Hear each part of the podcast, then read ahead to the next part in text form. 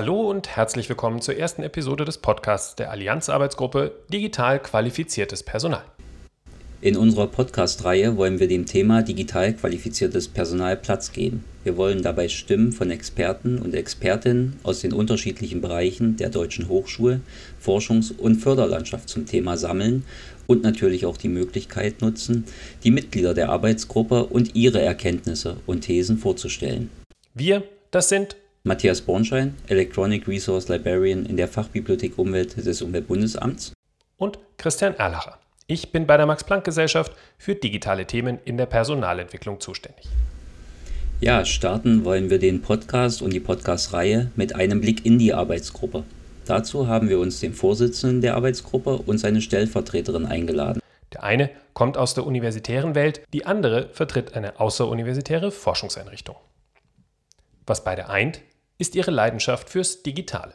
Der eine ist Professor Joachim Schachtner, er ist Präsident der TU Clausthal. Die andere ist Susanne Trinitz. Sie verantwortet bei der Helmholtz-Gemeinschaft die Helmholtz Information and Data Science Academy. Freuen Sie sich auf ein spannendes Gespräch über Hürden und Chancen der Digitalisierung, den inneren Schweinehund und welche Kompetenzen für die Lehre wichtig sind. Mit Professor Joachim Schachtner und Susanne Trinitz.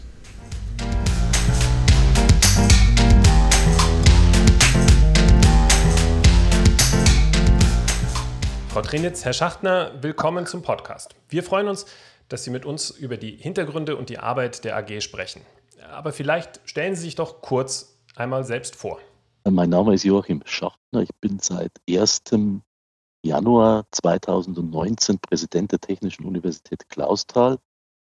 Hm, das sagt Ihnen jetzt noch nicht so viel, wie ich jetzt hier in diesem Podcast komme, beziehungsweise was ich jetzt mit dieser AG, um die es hier geht, zu tun habe. Deswegen hole ich ein klein wenig aus, um das ein bisschen deutlicher zu machen.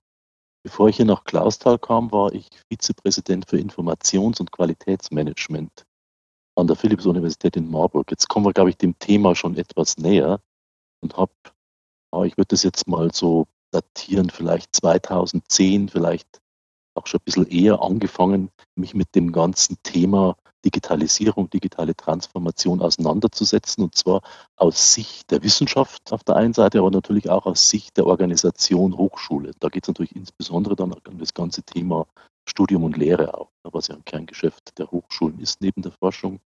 Und natürlich auch unter dem Gesichtspunkt der Weiterbildung.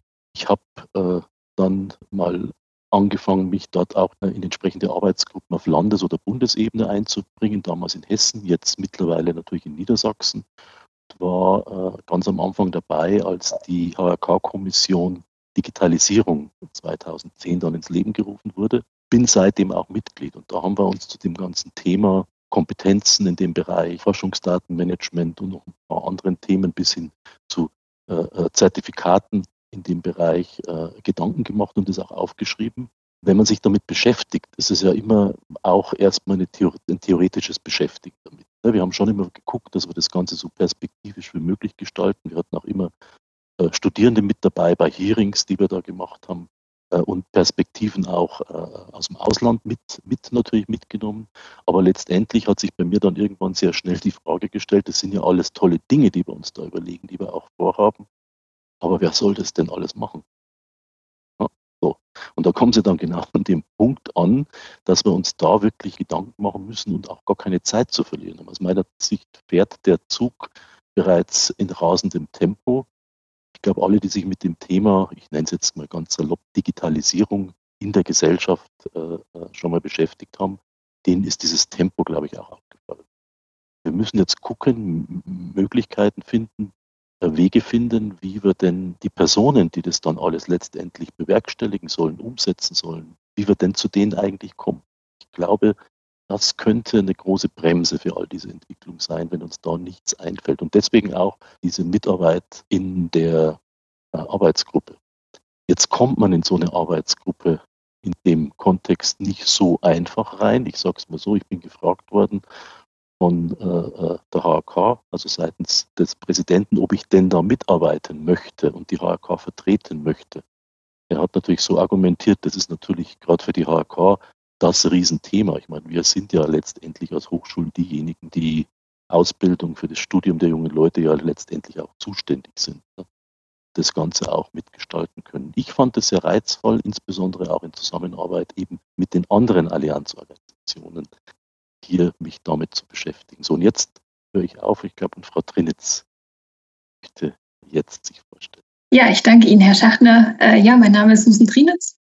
Ich vertrete die Helmholtz-Gemeinschaft im Rahmen der Arbeitsgruppe und ich bin seit 2018 bei der Geschäftsstelle der Helmholtz-Gemeinschaft Deutscher Forschungszentren und ich bin 2018 dazugekommen, um ein Konzept zu entwickeln, zusammen mit einer Arbeitsgruppe von Wissenschaftlern und Wissenschaftlern aus dem Bereich Informatik, um eine Helmholtz-weite Information and Data Science Academy erstmal zu konzipieren und dann aufzubauen.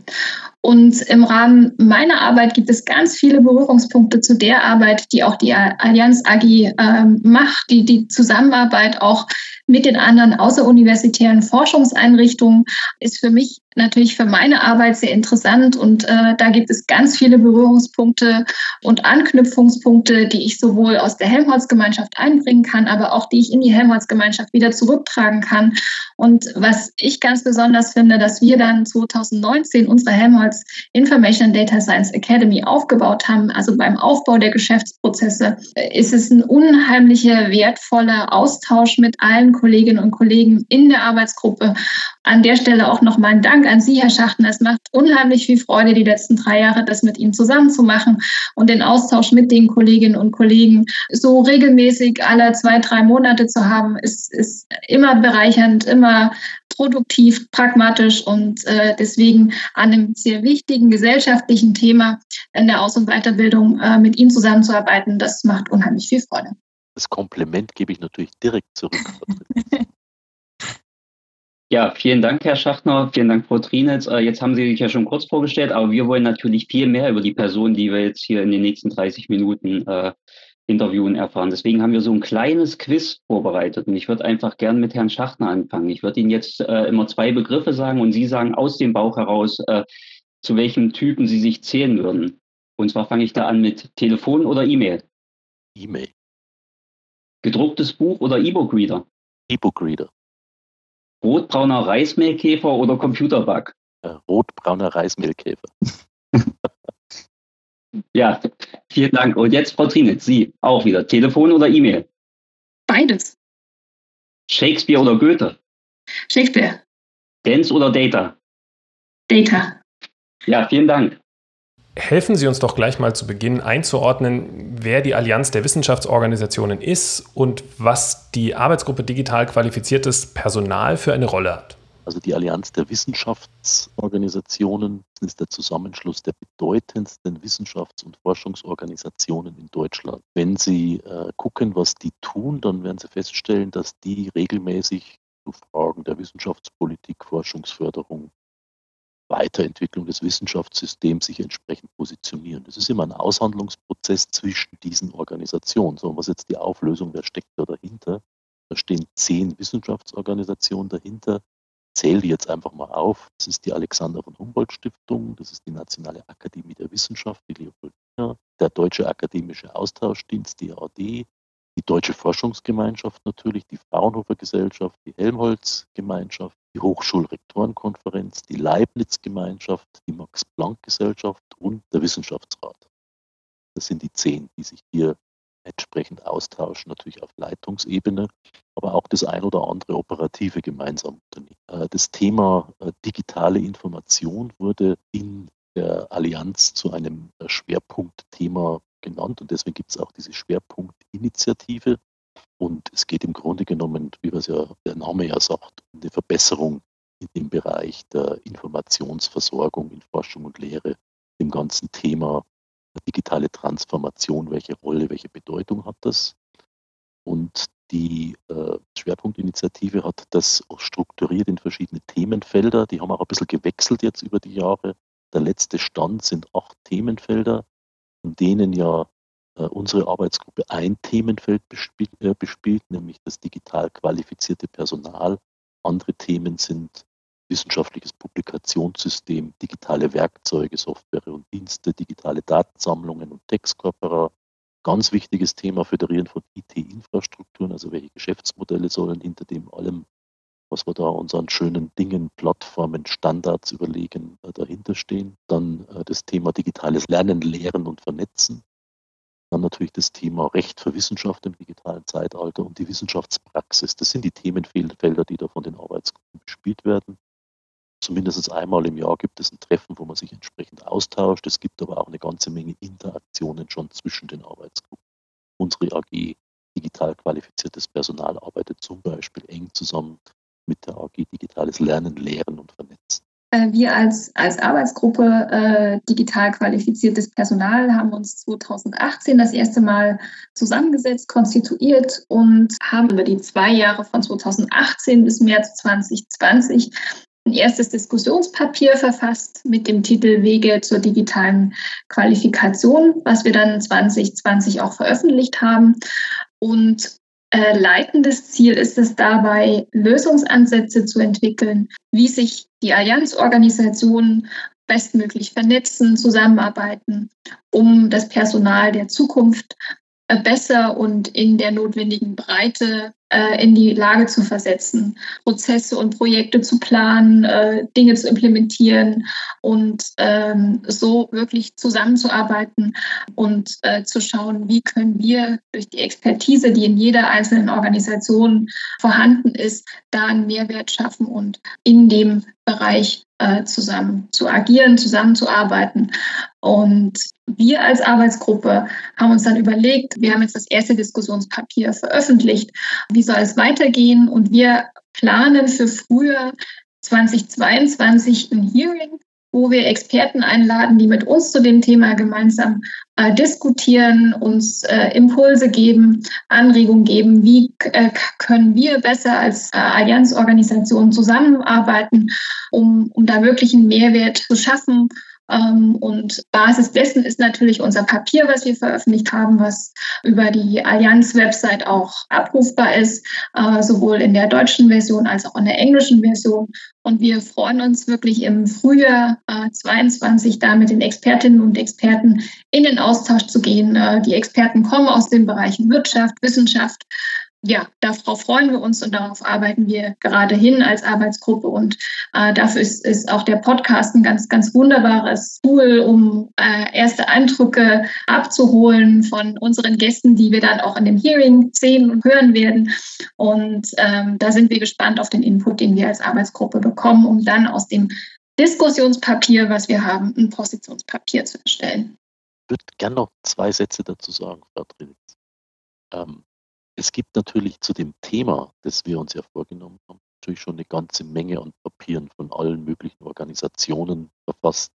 Also die Idee war nicht noch ein Papier zu verfassen, sicherlich ein bisschen unter anderen Perspektive, sondern auch ein Papier genau mit dem Hintergrund zu verfassen äh, oder, oder die, die Diskussion entsprechend in Gang zu bringen.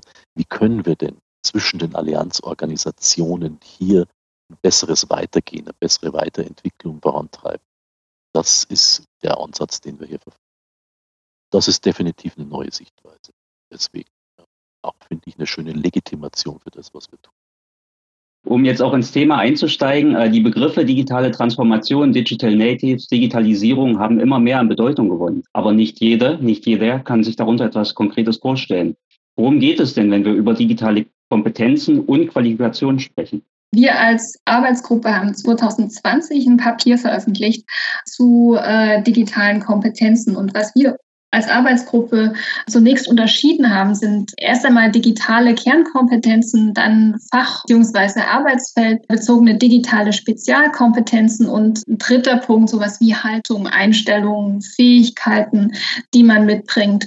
Und äh, zu diesen Punkten haben wir uns als AG sehr intensiv damit befasst und ein erstes Papier ähm, äh, erstellt und uns da wirklich sehr eng ausgetauscht. Für die, die das äh, auch nachlesen möchten, was wir uns natürlich wünschen, ist dieses Papier auch tatsächlich mit einer entsprechenden Begleitung, die wir dazu geliefert haben, in der DUTZ Wissenschaft und Management erschienen. Äh, und zwar in der Aufgabe 4 2021 am 7. Mai. Genau, also wenn Sie über den Präsidenten des KIT hinwegblättern, dann landen Sie auch schon äh, bei unserem Artikel. Kann ich nur empfehlen, das zu tun. Aber Herr Bornstein, die Frage war ja, was, was ist das eigentlich? Ne, ist ja in aller Munde und äh, es wird ja schon fast als Drohung benutzt zum Teil. Ne? Also wenn ihr nicht jetzt hier mit der Digitalisierung voranschreitet, da werden A, die Unternehmen nicht mehr weitergehen, die werden pleite gehen, die Hochschulen werden im Wettbewerb Probleme kriegen. Ich komme jetzt gleich zu den Hochschulen, aber grundsätzlich für den Wissenschaftsstandort ohne Digitalisierung oder diese Transformation werden wir ins Hintertreffen geraten.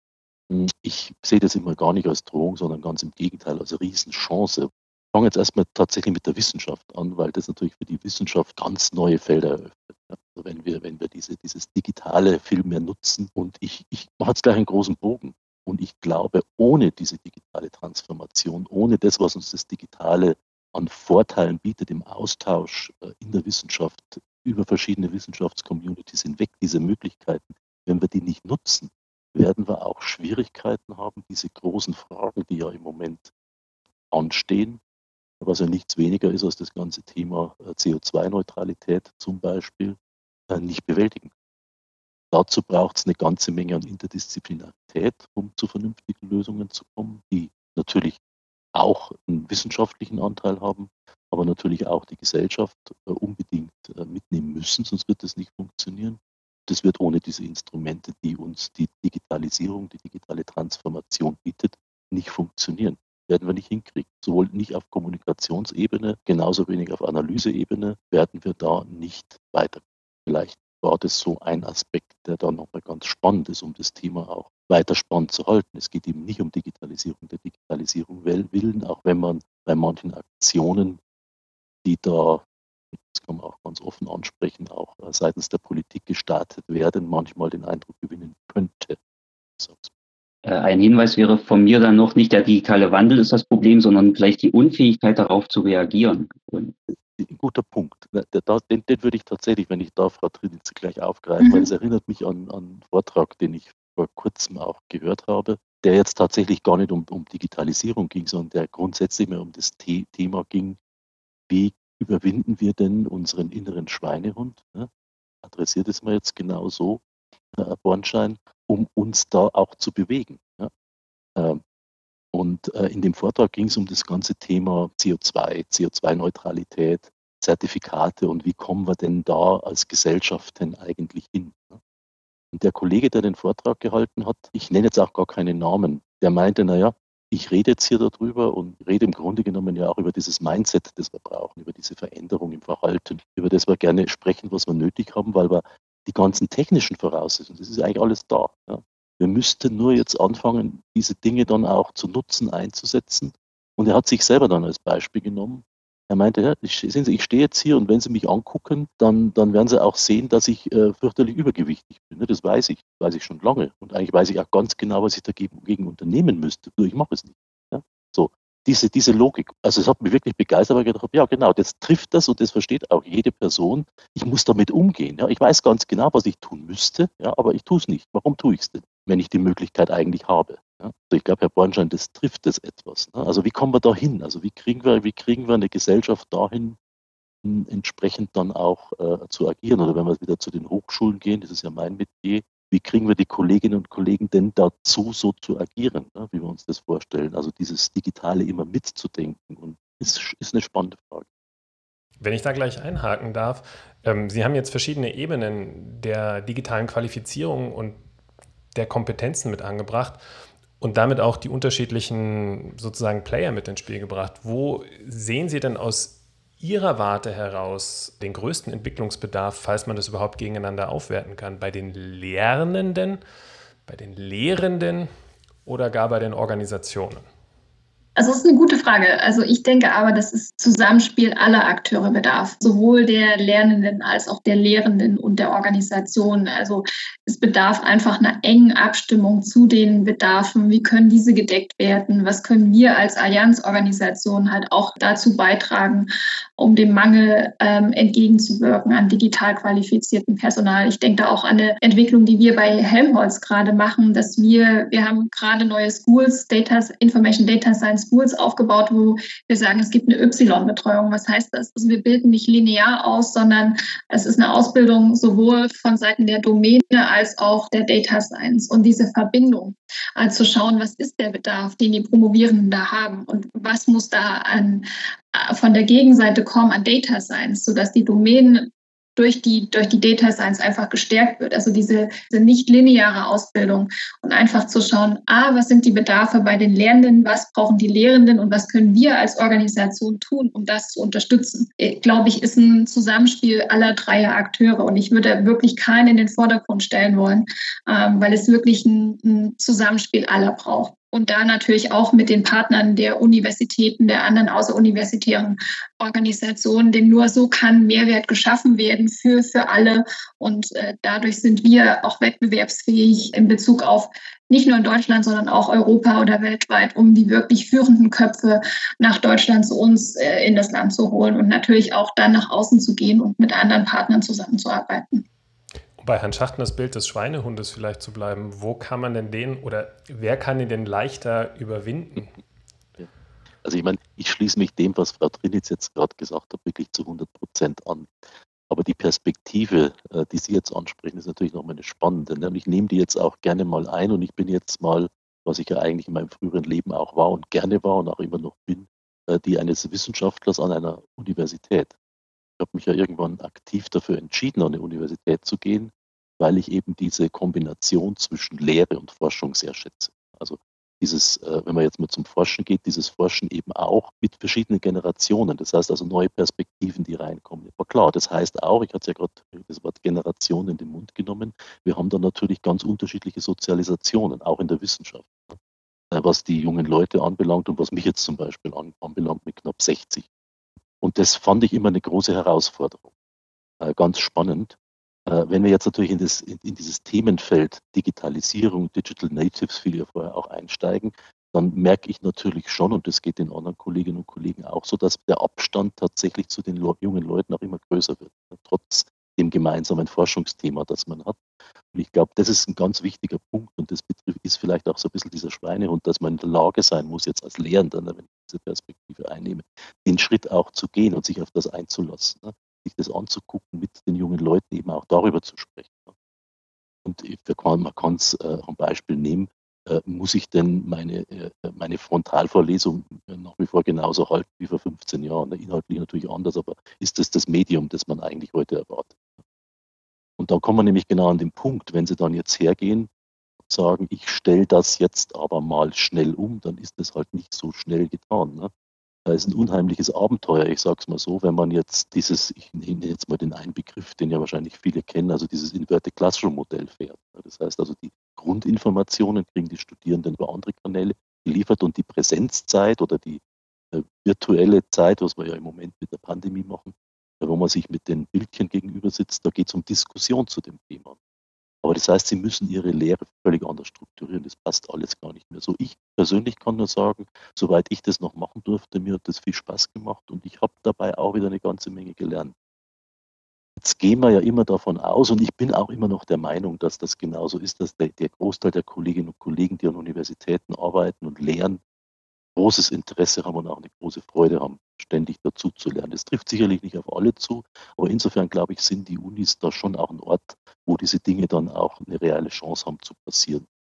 Das haben wir in der Pandemie sehr gut gesehen. Es ist auch von Fachkultur zu Fachkultur unterschiedlich, äh, wie man sich denn mit dem ganzen Thema Digitalisierung jetzt oder wie man sich auf das einlässt. In der Pandemie waren ja viele Kolleginnen und Kollegen auch wirklich gezwungen umzustellen. Also angefangen von einfachen Vorlesungsaufzeichnungen, also grundsätzlich das ganze Konzept mal zu überdenken, wie sie Lehre machen, bis hin zu Online-Klausuren, ne, was wir ja auch äh, dann äh, getan haben oder auch machen. Und da habe ich äh, ganz spannendes Feedback. Ich kriege jetzt als Präsident wieder von den Kolleginnen und Kollegen die dann erstmal gemeint haben, nee, das kriegen sie nicht hin, das machen sie auch nicht, bis dahin so wirklich diese, diese Umkehr, so Mensch, das tatsächlich, das ist ja was, was, was, was Neues, interessiert mich, finde ich spannend. Und meine Studierenden reagieren auch plötzlich ganz anders auf. Ja? Also solche, solche Dinge, die da passieren. Gut, aber nichtsdestotrotz, dass ich jetzt hier falsch verstanden werde, wir freuen uns schon wieder auf die Präsenzuniversität. Aber da werden einige Anteile, die wir jetzt gelernt haben, wo wir auch denken, das ist ganz gut, insbesondere von den Konzepten her, aus der Pandemie weiter getrieben werden. Und ich denke, das ist auch ein wichtiger Aspekt dieser Transformation, die wir da durchmachen. Und das war jetzt die Hochschullehrer, Lehrerperspektive, inklusive Schweinehund.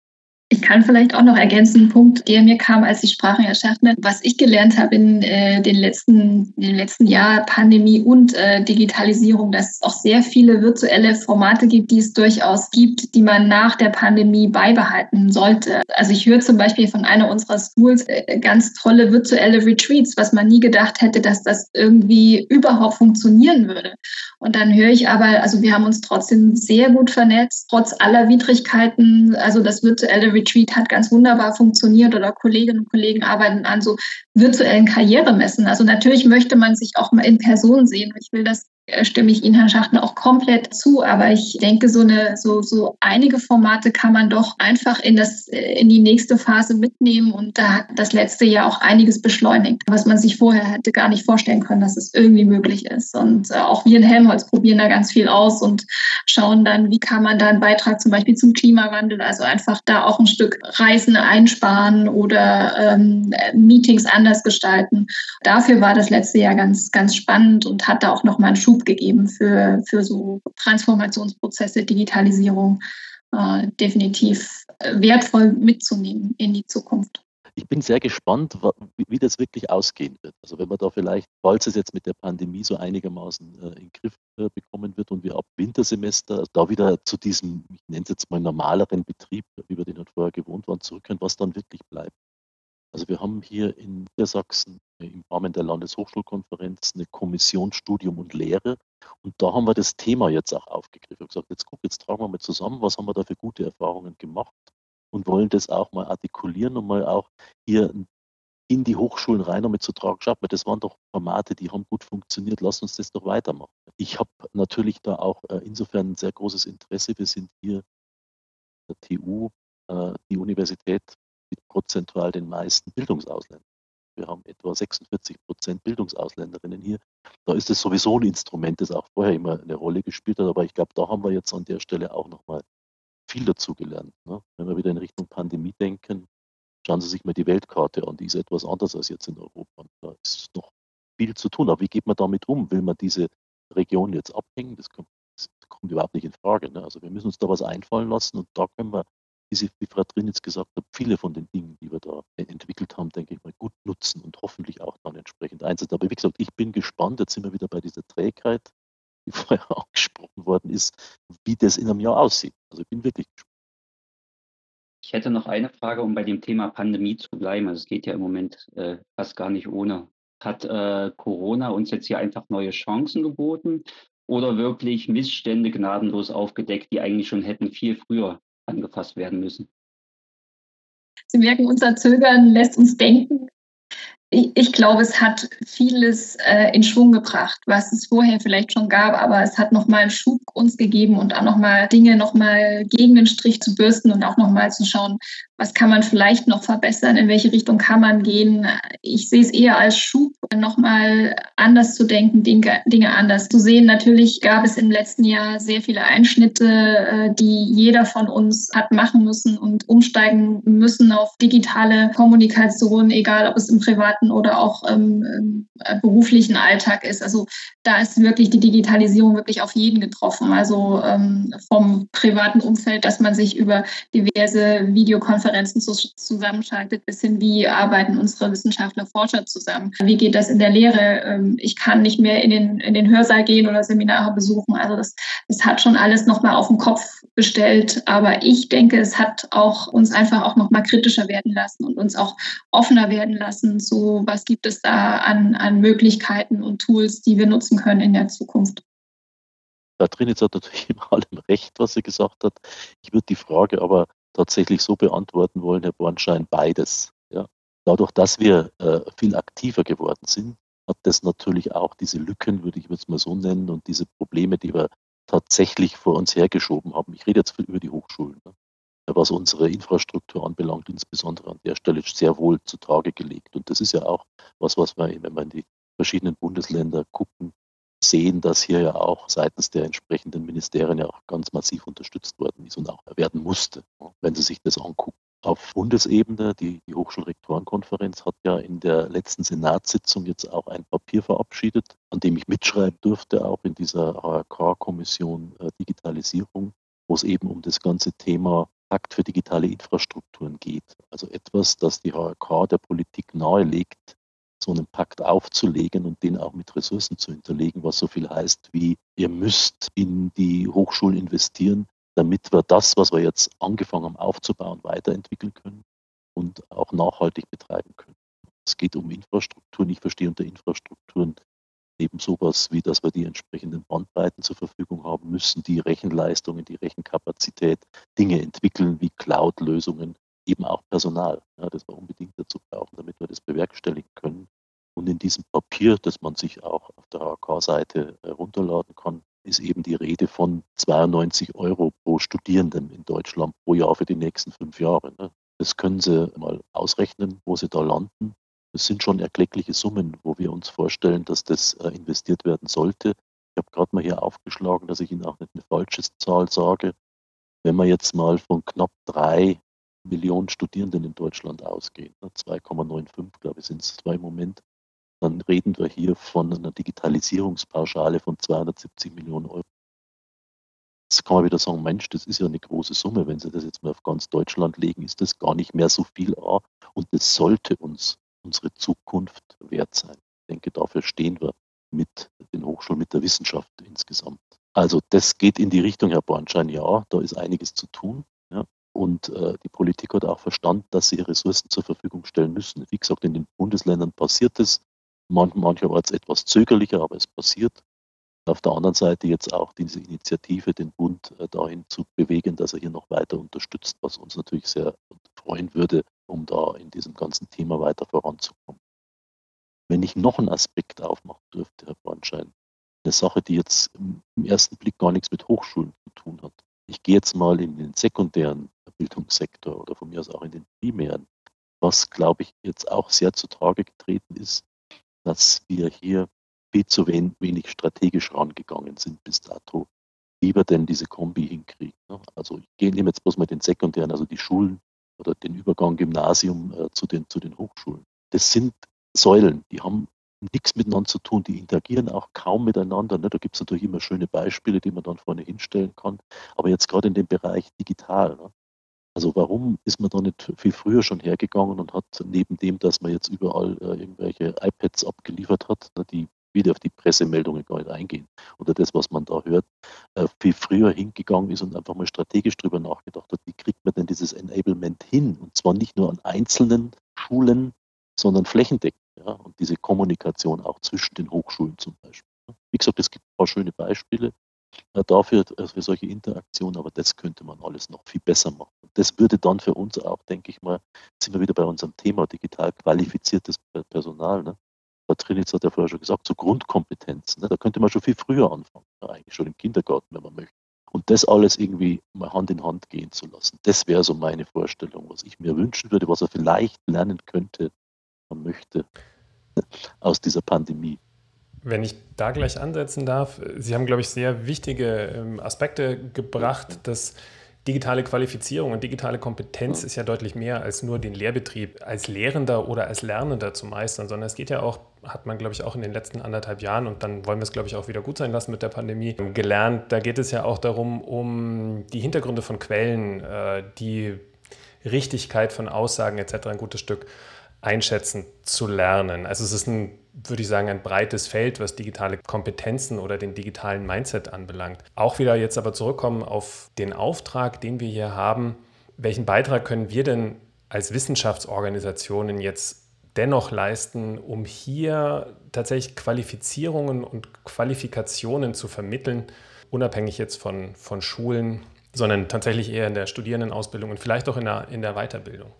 Also das Ziel sollte für uns sein, also gemeinsam Themen zu identifizieren, die alle Allianzorganisationen gleichermaßen betreffen und gemeinsam Lösungsansätze oder Lösungen aufzuzeigen. Weil der Mangel an qualifiziertem Personal betrifft uns ja alles, alle gleichermaßen und gefährdet ja irgendwo auch die, die, die Leistung oder die Leistungsfähigkeit des deutschen Wissenschaftssystems und äh, auch so eine internationale Anschlussfähigkeit. Also daher kann es nur gelingen, indem wir als Allianzorganisation zusammenarbeiten in dem Feld und, und da Themen identifizieren und Lösungen identifizieren, äh, wie man gemeinsam das Thema angehen kann. Also ich denke, das ist ein ganz wichtiger Aspekt. Und wir stellen ja fest, äh, auch in der Arbeitsgruppe, dass wir hier voneinander sehr viel lernen. Also Ansätze, die Helmholtz zum Beispiel, Frau Trinitz hat ja vorher ein Beispiel auch genannt, mit einem Akademiewert, wo ich denke, naja, haben wir denn, wenn wir jetzt mal in die Hochschulen gucken, da nicht auch die ein oder andere Möglichkeit, wenn ich uns jetzt als Hochschulen sehe, vor allen Dingen auch sich mal äh, kooperativ zusammenschließen, Dinge auch gemeinsam anzugehen. Ich glaube, das sind ganz wichtige Sachen, um hier möglichst zügig entsprechendes Kompetenzangebot an die jungen Leute machen zu können. Herr Erlacher, Sie haben jetzt gesagt, unabhängig von Schule, ja, aber es ist genau der Punkt. Also wo holen wir denn die jungen Leute ab, wenn die zu uns kommen? Ja, also wir reden ja immer so von dieser Studieneingangsphase, die haben wir natürlich bis dato in erster Linie als fachlich gesehen. Also das heißt also, wenn ich jetzt ein ingenieurwissenschaftliches Studium aufnehme, muss ich oder ist es vielleicht angebracht, die jungen Leute vorzubereiten auf das, was sie da insbesondere in Bereichen wie der Mathematik oder der Physik erwartet. Also da sind die Voraussetzungen, je nachdem, wie das an der Schule, von der sie kommen, äh, unterrichtet worden ist oder welchen Stellenwert das hatte, sehr unterschiedlich. Trotzdem haben die jungen Leute das Interesse, dass sie so einen Studiengang meistern wollen. Ne? Das ist dann am Anfang möglicherweise so frustrierend, dass sie dann auch gleich wieder aufhören. Das wollen wir ja verhindern. Wenn ich das jetzt übertrage auf das Thema Digitalisierung, würde das ja heißen, wir müssen ja eigentlich jetzt in so einer frühen Phase diese Kompetenzen auch mehr abfragen. Was ist denn, was bringen die denn mit? Ja, sind die in der Lage, tatsächlich jetzt, wenn es Informationen gibt, zu unterscheiden, was ist jetzt eigentlich die, die, die bessere Quelle als die andere? Ne? Wie geht man damit um? Ne? Und diese, diese wissenschaftliche Herangehensweise. Ne? Haben sie natürlich jetzt, so schön das Wort Digital Natives klingt, ja wahrscheinlich im Vorfeld noch nicht unbedingt mitbekommen oder verstanden. Ne? Das ist ja auch, ich sehe das bei, bei meinen Kindern, also wir haben vier, vier Jungs, äh, die wir mittlerweile alle durch die Schule haben. Ne? Äh, aber das äh, ist genau das, da ist sehr viel dabei, in welchem Umfeld sind sie gerade, was bringen sie sich selber bei und das mein Eindruck ist der so in der digitalen Welt hat das noch viel mehr zugenommen. So. Und das ist jetzt genau die Geschichte. Wo holen wir die ab und was müssen wir denen an Kompetenzen jetzt eigentlich beibringen? Also was, wo auch viel Umlernen dabei ist, äh, ganz ehrlich. Ich bin dann oftmals überrascht, wenn wir dann von den jungen Leuten hören, naja, jetzt bin ich an der Hochschule, jetzt benutze ich ja diese Dinge nicht mehr, die ich so in meinem Privatleben benutze, ne? wie WhatsApp zum Beispiel, weil das ist jetzt ja was Seriöses, was ich jetzt an der Universität tue und deswegen nutze ich jetzt das Tool, das die Universität mir an der Stelle gibt, wenn es denn eins gibt. Ja? Die merken aber dann auch ganz schnell, dass es fürchterlich komplex und kompliziert ist, was wir denen anbieten. Leider ist es oft in vielen Fällen noch so und schwenken dann ganz gerne wieder zurück zu dem, was sie eigentlich benutzen. Dann kommen wir so in das Dilemma. Wir haben dann unterschiedliche Kanäle. Ja? Die wir bespielen. Wir bespielen als Lehrende, die die mitkriegen oder nicht mitkriegen. Die benutzen Kanäle, die wir wieder nicht mitkriegen. Ja, also da geht es schon los. Also wie kriege ich diese Kompetenz auch hin, dass ich vernünftig miteinander kommunizieren kann über diese Dinge, über diese Instrumente. Oh ja, und dann natürlich grundsätzlich die Frage bei dieser sich schnell ändernden Thematik, was müssen wir denen denn eigentlich alles an Kompetenzen mitgeben? Also Digital Literacy ist gefallen. Also ich denke, das ist unbedingt ein ganz wichtiger Aspekt der hat ja auch viele Facetten, mit denen wir umgehen müssen, was wir der da entsprechend als Kompetenz vermitteln müssen. Aber da gibt es ja noch vieles andere. Wie haben wir das früher immer genannt? Ich versuche mich gerade zu erinnern. Netiquette war so immer der, das Wort, das man immer von den Rechenzentren dann gelernt hat. Verhalte dich mal richtig, wenn du dich im Internet bewegst. Ja? Also mit dem erhobenen Zeigefinger. Wenn man so, so darüber nachdenkt, das hat natürlich heute eine ganz andere Bedeutung. Aber im Grunde genommen geht es ja auch darum. Ja, also wie, wie, was ist denn die Erwartungshaltung ja, an der Stelle? Wie, wie, wie, verhalte ich mich denn, wenn ich mit diesen Medien umgehe?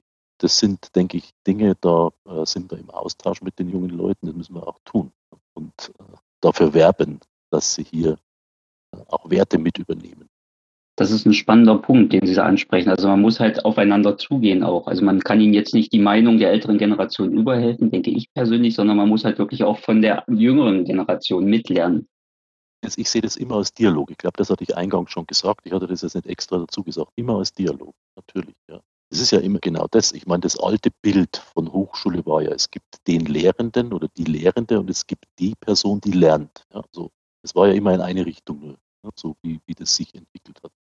Davon kommen wir weg, ja, oder müssen wir auch wegkommen aus meiner Sicht. Äh, äh, äh um äh, das, was äh, uns interessiert, äh, äh dann auch äh, in den, oder die Themen, die uns interessiert, dann unser Wissen, das wir natürlich als Lehrende haben, entsprechend zu vermitteln, aber natürlich eben ja, über ganz andere Kanäle, ja, ganz andere Sichtweisen noch von den jungen Leuten. Wenn man dann das Thema Multiperspektivität oder Inter- oder Transdisziplinarität dazu nimmt, dann hören Sie eh schon raus, ne, Herr Bornschein. Äh, ich bin äh, ein Fachwissenschaftler. Ja. Ich kenne mich in meinem Fachgebiet gut aus. Ja. Das würde ich jetzt mal für mich behaupten, aber das ist ein kleines Feld, wenn ich jetzt äh, mir eine größere Thematik vornehme, wie Klimawandel zum Beispiel. Ja. So, da kommen wir genau dahin und das muss irgendwie zusammenkommen. Das geht im Dialog, wobei man immer natürlich dazu sagen muss, nichtsdestotrotz haben wir natürlich je nach Fach oder Fachdisziplin Grundlagen, ja, wo ich schon denke, das ist etwas, was die jungen Leute dann nicht vergessen dürfen. Ja. Die Diskussion haben wir in den Fächern natürlich auch. Ne? Wenn Sie sich die Curricula angucken, wie viel geben wir jetzt denn in diesem Curricula dieser Kompetenz, diesem Kompetenzbereich und wie viel in diesem Curricula ist jetzt Fach. Ne? Das ist auch immer ein Ringen. Das ist aber gut, dieses Ringen. Dieses Ringen passiert ja auch im Dialog mit den Studierenden. Ja, jetzt haben wir viel über digitale Kompetenzen allgemein gesprochen und zu Beginn hatte ich auch gesagt, wir wollen natürlich auch was über Sie erfahren. Deswegen nochmal eine persönliche Frage und zwar, Sie hätten jetzt einen Wunsch frei. Ich würde jetzt auch mit Frau Trinitz anfangen. Welche der vielen digitalen Kompetenzen, über die wir in der AG sprechen, möchten Sie sich für sich selbst verbessern? Also wo würden Sie Ihren eigenen inneren Schweinehund gern überwinden und zukünftig digital besser werden?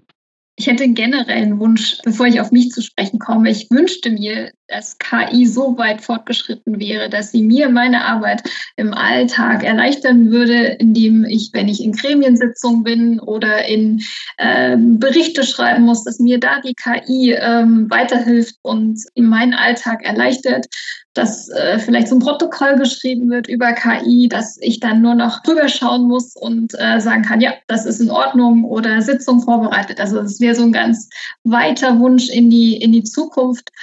Was, wenn ich einen Wunsch frei hätte, tatsächlich ähm, würde ich super gerne programmieren können, also richtig gut programmieren. Das wäre was, was ich nicht kann, was ich gerne lernen möchte und was ich verbessern möchte und Vielleicht wird es die nächsten Monate, dass ich mich einfach da dahinter klemme, vielleicht in der Sommerpause, ähm, wenn man mal eine Woche Zeit hat und dann sich da dem Programmieren widmet.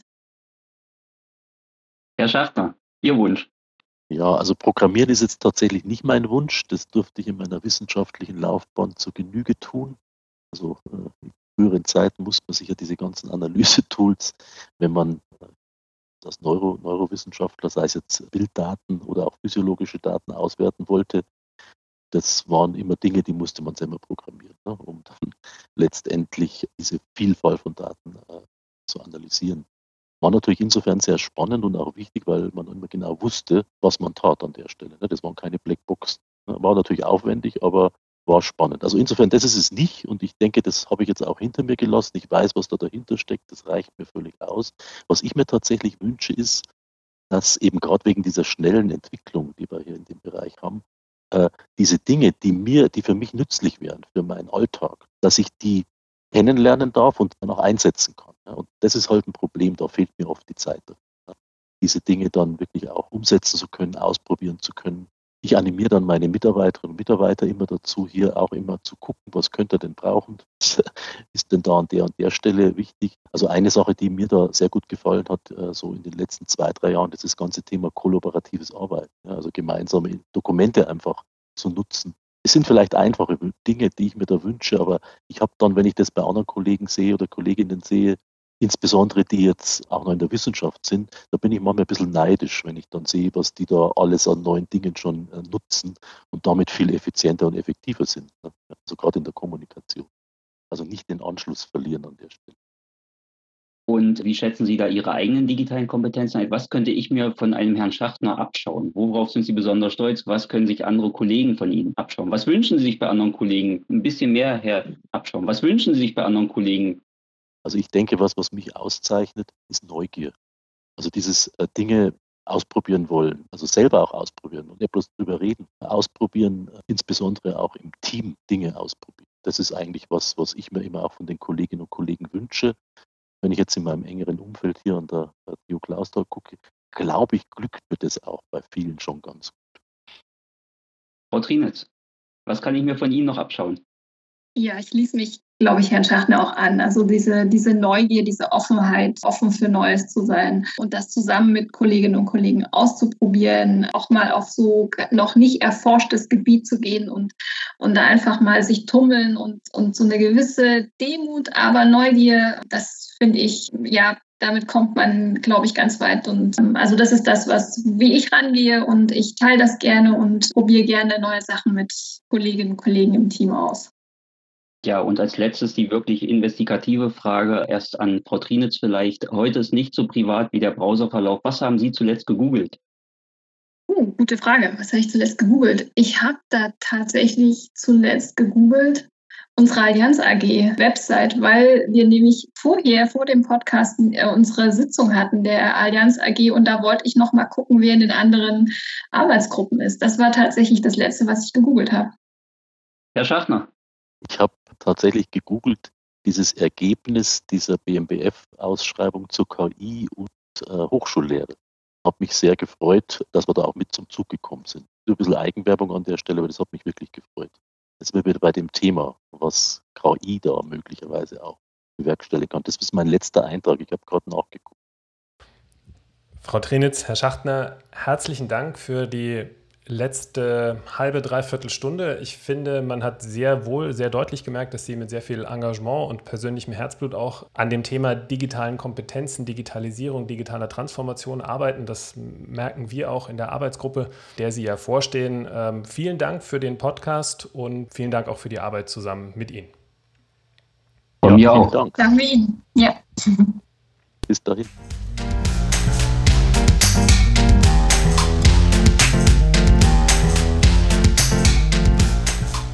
So vielfältig die digitalen Qualifikationen sind, so vielfältig sind auch die Stimmen unserer Gäste. Sie kommen aus Hochschulen, Universitäten, außeruniversitären Forschungseinrichtungen, von Stiftungen und Forschungsförderern. Natürlich finden Sie die Links zu den erwähnten Dokumenten und Ressourcen zum Nachlesen und Vertiefen in den Shownotes. Freuen Sie sich mit uns auf weitere Episoden dieses Podcasts. Ihre Hosts Matthias Bornschein und Christian Erlacher. Dieser Podcast wird mit freundlicher Unterstützung der Max-Planck-Gesellschaft realisiert.